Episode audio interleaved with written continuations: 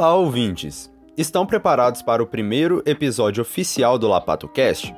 Vale lembrar que se você ainda não sabe o que é, sobre o que se trata e quem organiza esse canal, vai lá escutar nosso episódio de introdução. E para começar bem, vamos trazer um tema muito importante, não só para a patologia veterinária, mas para toda a saúde animal e humana: as zoonoses. Mas afinal, você sabe o que é uma zoonose?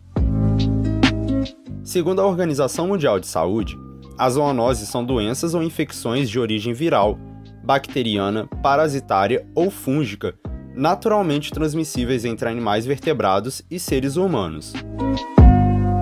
Os seres humanos sempre dependeram dos animais para alimentação, tração, transporte e companhia, e sempre compartilharam ambientes com esses animais, seja no meio urbano, rural ou selvagem. Sendo assim, naturalmente o maior contato entre as diferentes espécies favorecia o transbordamento de uma doença de um animal para o outro. Acontece que atualmente as alterações climáticas e a destruição de ecossistemas naturais favorecem o transbordamento de novas zoonoses, sendo estimado que de cada quatro novas doenças infecciosas em humanos, três sejam de origem animal. As zoonoses são de grande importância para a saúde pública, sendo estimado que seis de cada dez doenças infecciosas humanas são de natureza zoonótica, o que totaliza mais de 200 zoonoses conhecidas. Dentre as zoonoses mais comuns de ocorrência no Brasil, selecionamos três delas para comentar com vocês. As escolhidas de hoje são tuberculose, leptospirose e febre maculosa. A tuberculose bovina é uma doença crônica causada pela bactéria Mycobacterium bovis, a qual tem um crescimento lento e é intracelular obrigatória. Essa doença é caracterizada pelo desenvolvimento progressivo de lesões nodulares, chamadas de tubérculos, as quais podem se localizar em diversos órgãos ou tecidos. A transmissão ocorre via aerossóis eliminados pela tosse ou por secreção nasal. Embora tenha menor importância, a via digestiva também é comum em ambientes contaminados. Com relação à tuberculose humana, o principal agente é o Mycobacterium tuberculosis. Esse é menos patogênico para os bovinos, sendo nesta espécie uma doença autolimitante ocasional. Já a leptospirose é uma doença causada pela bactéria do gênero Leptospira e é transmitida através do contato de pele e mucosas com água e solos contaminados com urina de animais portadores, principalmente os ratos. Isso porque as leptospiras são eliminadas no ambiente por meio da via urinária, e por esse motivo, em períodos de enchentes, há piora desse problema. Por último, a febre maculosa. É uma doença transmitida pela saliva do carrapato infectado pela bactéria Rickettsia rickettsii. Os principais sintomas são febre, dor de cabeça e o aparecimento de máculas, que são manchas avermelhadas pelo corpo.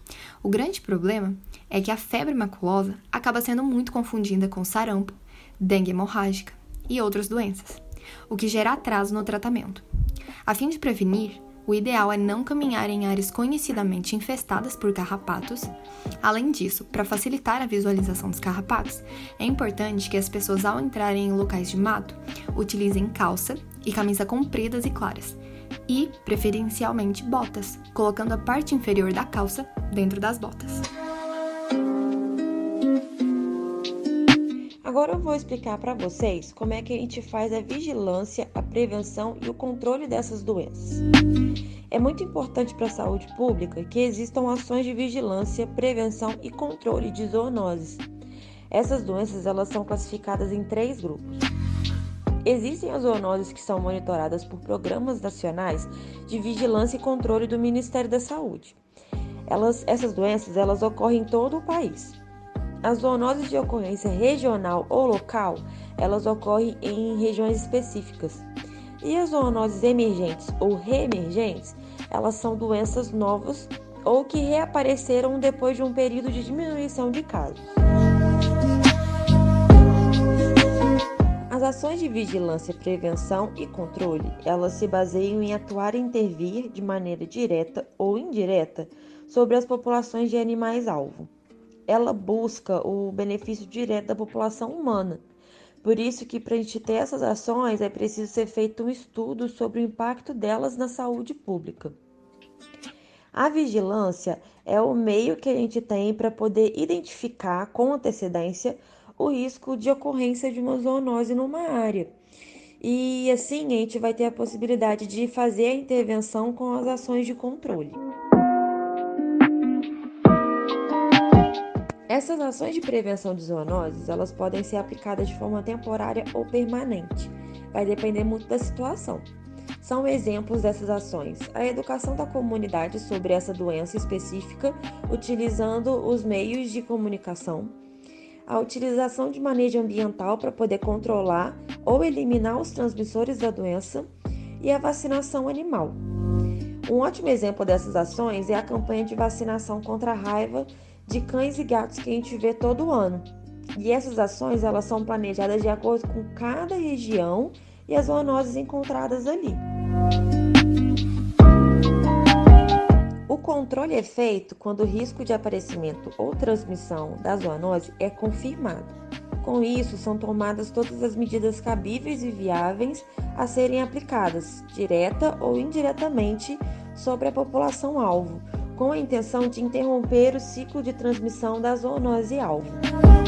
Depois da aplicação dessas medidas de controle, é preciso monitorar e avaliar os resultados para poder saber até quando é preciso continuar com essas medidas.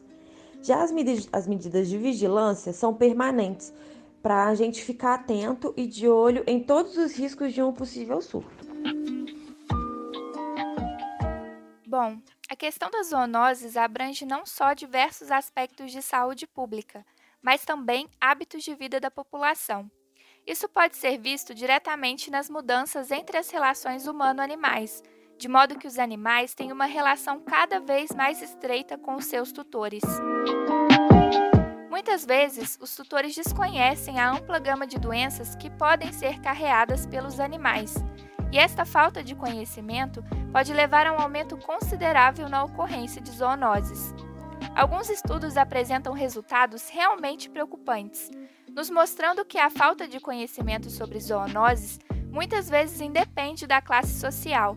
Além disso, é importante destacar que poucas pessoas dizem ter aprendido algo sobre zoonoses na sua formação escolar.